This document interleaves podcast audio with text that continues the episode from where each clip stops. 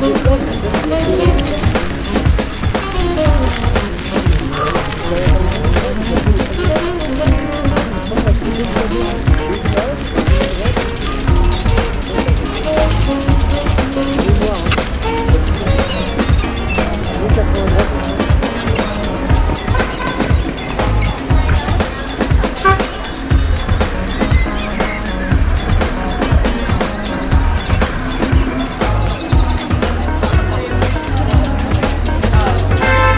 O clube de BTT de Azeitão tem marcada uma prova de resistência num percurso mais parecido com o circuito de XTO.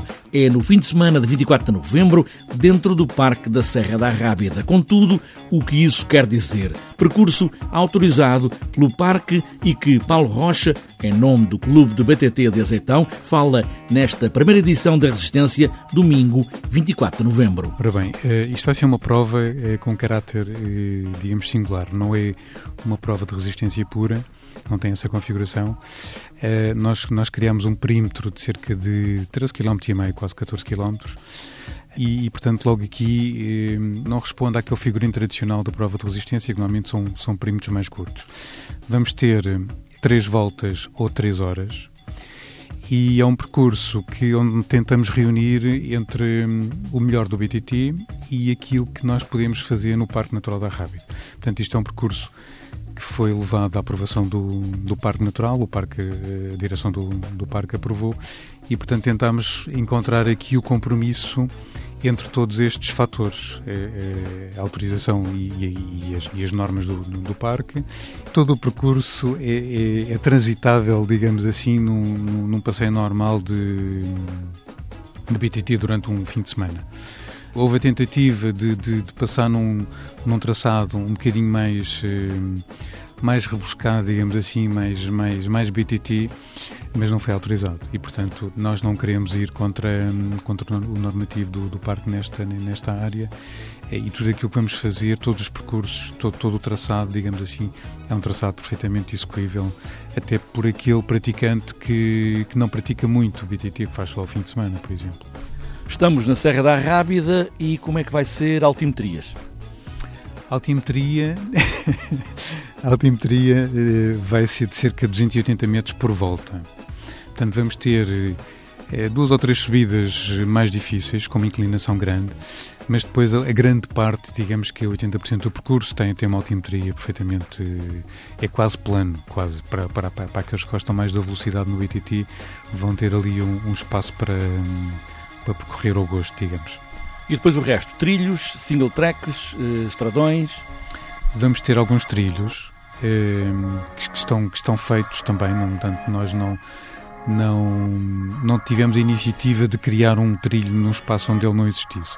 Há ali alguns trilhos, quem conhece ali a região eh, vai gostar, e, e, quem não conhece também, portanto, mas quem gosta de BTT, digamos que vai gostar. São, são trilhos com algum grau de dificuldade eh, não é nada de, de, de, de, um grau acima da média, digamos assim. Portanto, isto é, é uma experiência nova também para, para a organização, para, para a direção do, do, do, clube e queremos dar passos uh, pequenos, mas, mas seguros e, e, queremos que vai ser uma aprendizagem é extremamente importante para no próximo ano fazermos algo ainda melhor. Paulo Rocha, do Clube de BTT de Azeitão, primeira resistência na Serra da Rábida, domingo 24, há limite de inscrições até dia 19 de novembro.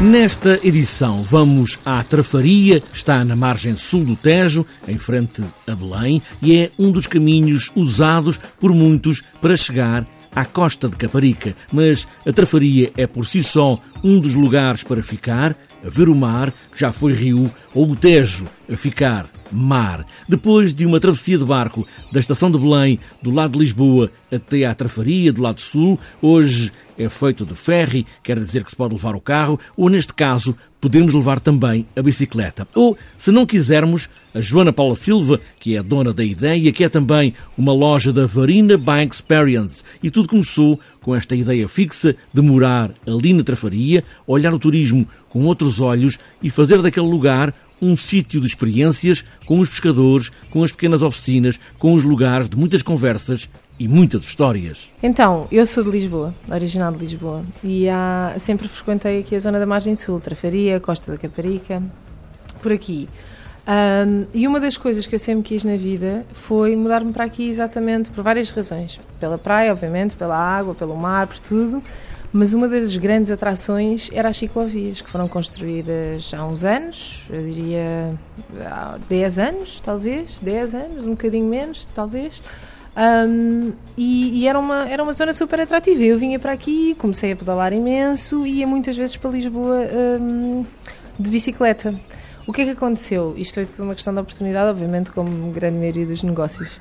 Um, eu houve uma altura que me dediquei aos tuk-tuks, estava a trabalhar a part-time nos tuk-tuks, portanto, muitas vezes trazia também o tuk-tuk até aqui à margem sul no ferryboat. Uh, e entretanto, as pessoas aqui, os colaboradores que me conhecem, hoje em dia, obviamente, pela loja, começavam a perguntar: Mas Joana, estão ali os turistas, precisam de indicações, uh, onde é que eles vão, o que é que eles fazem aqui na costa? E tal e tal.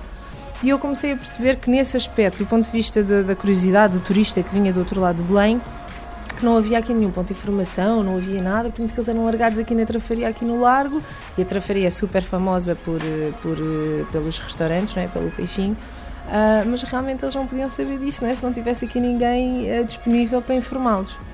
Pronto, eu percebi que havia aí um, um, portanto, uma lacuna no mercado e que havia esta, esta necessidade e depois comecei a perceber também que, para além disto, obviamente, é a mobilidade, não é? Como é que um turista vai da Trafaria até à costa de forma agradável, de forma simpática. Temos um problema dos transportes aqui, que, que são os TST, que são muito mais caros do que os transportes de Lisboa.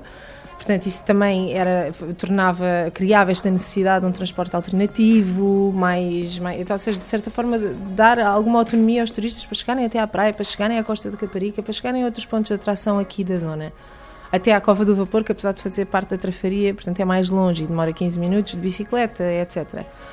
Na altura, nós pensámos eu andava, pronto, eu trabalhava nos tuk-tuks e fazia outro, outros trabalhos de investigação também, trabalhava na minha área, na área das ciências sociais e, e comecei a pensar que seria um excelente negócio com, com, na altura em discussão com o meu pai. Um, isto foi tudo uma questão de oportunidade, porque na altura uma amiga minha, a Maria, disse-me: Joana, uh, preciso que me ajudes, eu tenho um projeto, preciso fazer um plano de negócios para desporto de aventura, dá-me lá uma das tuas ideias e tal e tal. E eu disse: Olha, ok, olha, então podes começar por fazer. Um, uma, uma empresa de restauro de bicicletas antigas que podemos transformar numa cooperativa e todos os moradores, porque nós, eu também sempre pensei que era um, um ótimo incentivo. Lembro-me quando comecei a andar de bicicleta aqui na costa, eu era das poucas, havia muito pouca gente a andar. Hoje em dia sinto-me super orgulhosa, porque não é por minha casa, obviamente, mas sinto-me super orgulhosa de olhar ao lado e quase termos um, um trânsito a andar de bicicleta, tanto no Pardão como nas próprias estradas e tal.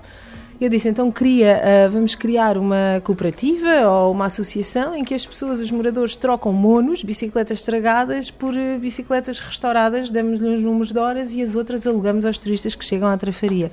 Claro que o ponto sempre foi a trafaria exatamente pela localização, mas o negócio em si era completamente diferente do que é hoje em dia.